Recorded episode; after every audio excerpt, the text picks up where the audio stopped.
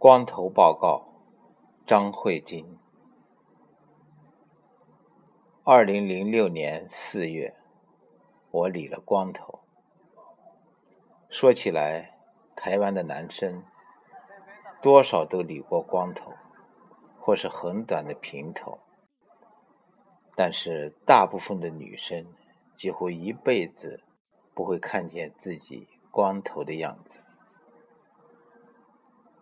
头发可以做很多的变化，留长、剪短、打薄、留刘海、染色、挽起来、编辫子、编发卡。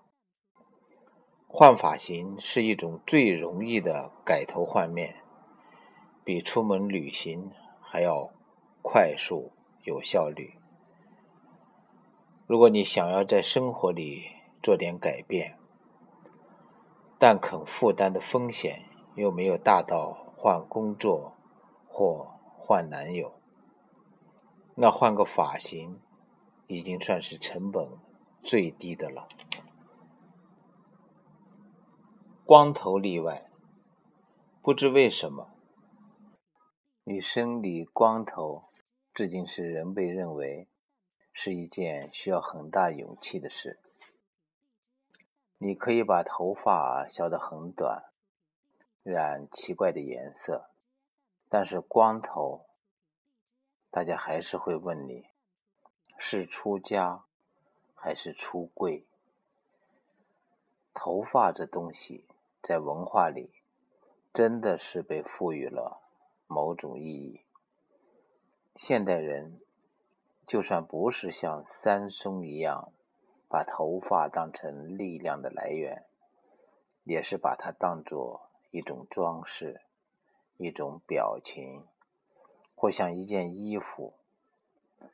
而我们已经习惯对任何的装饰、表情、衣服都紧抓着不放，扔掉其中一样。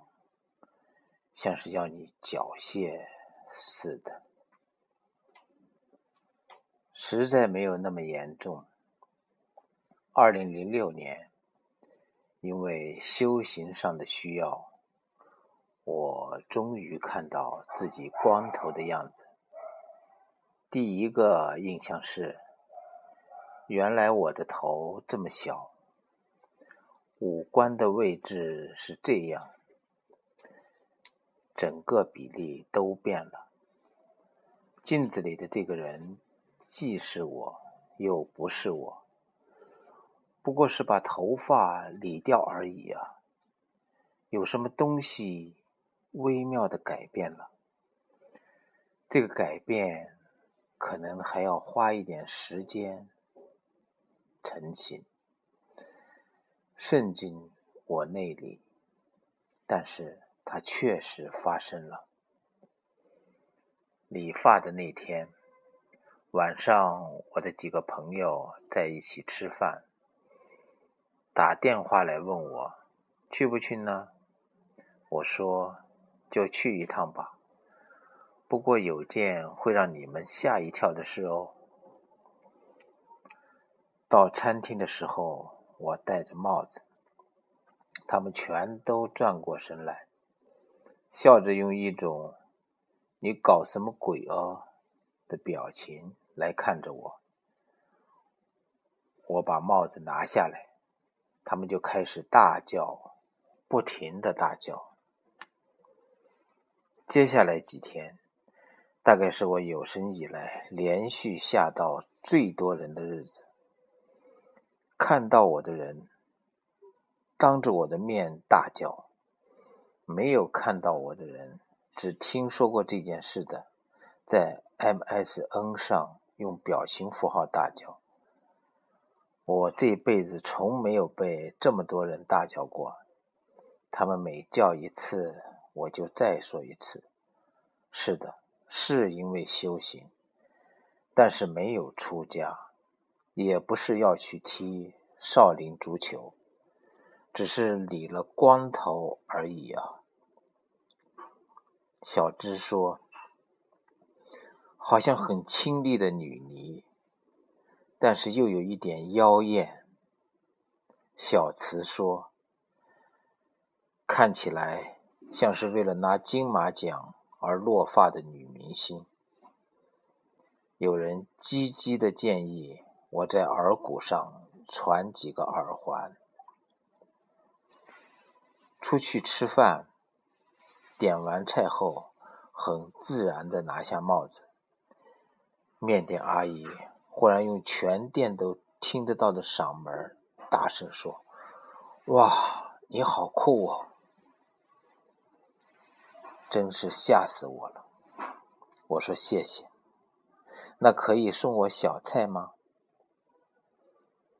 见到艺术史学者卡拉格卡鲁纳斯，留着灰白短发的他，跟我说的第一个话题是有关电动理发刀的号数问题。大家都会开始联想，在小说或电影、电视里。看过的光头女神，比如说《笑傲江湖》的意林师妹，还会有人搞错讲成岳灵珊。百分之八十的人都会对我提起赖佩霞，说：“你知道他吗？他也是因为修行的关系理了光头。”但是有一天，我忽然想起。完全没有人提到辛尼·欧康诺，一个名字被遗忘，就表示他不再会被拿来比较、譬喻，不会再被用来拼凑我们对这个世界的理解了。事实上，我也几乎忘记了他。那天回到家里，我翻出辛尼·欧康诺的 CD 来。听了一次，然后收起来。我和人的关系似乎微妙的改变了。当我的朋友们看见我在第一眼的吃惊之后，接着便会开始寻找语言，试图描述、解释我现在的样子，说好。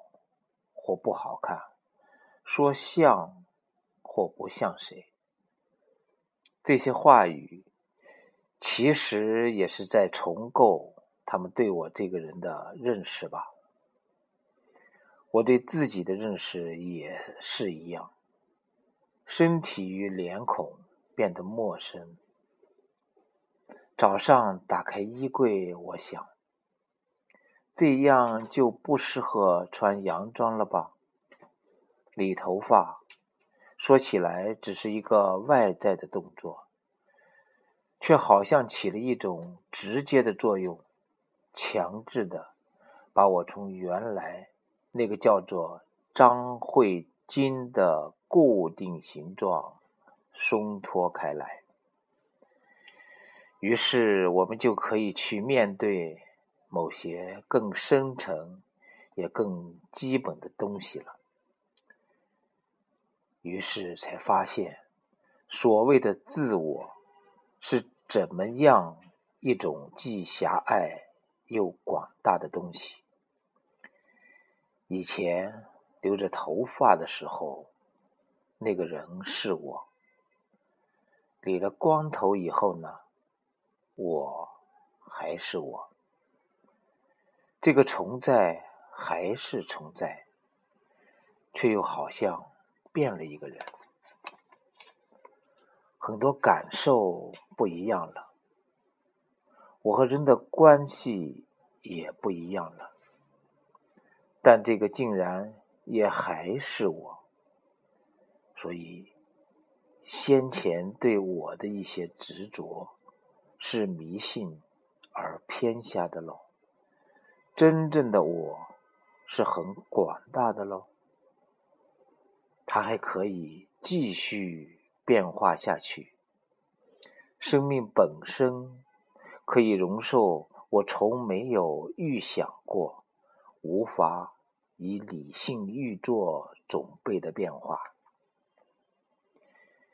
有一天，我到学校查资料，遇见一位师长。他看见我的光头，当然也吓了一跳。那天，我忽然觉得有很多话要说。外表究竟是怎样的东西？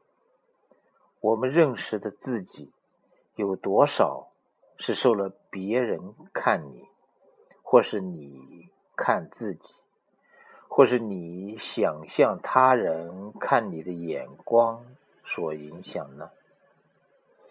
这些交错而紊乱的视线，我们如何受了他们的牵动？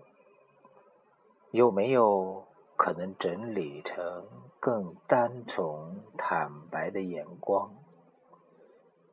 在学校的茶水间里，老师听着那些还在整理中、混乱而不成熟的想法。你师傅是给了你棒喝，他微笑而包容地说：“从你最在乎的事情开始斩断。有时觉得，在这个世间发生的许多事，像是投到重在的水塘里的一块明矾。”在这自我的水塘中，有些念头浮现，有些沉淀，也许正在逐渐的聚拢，形成一条新的路径。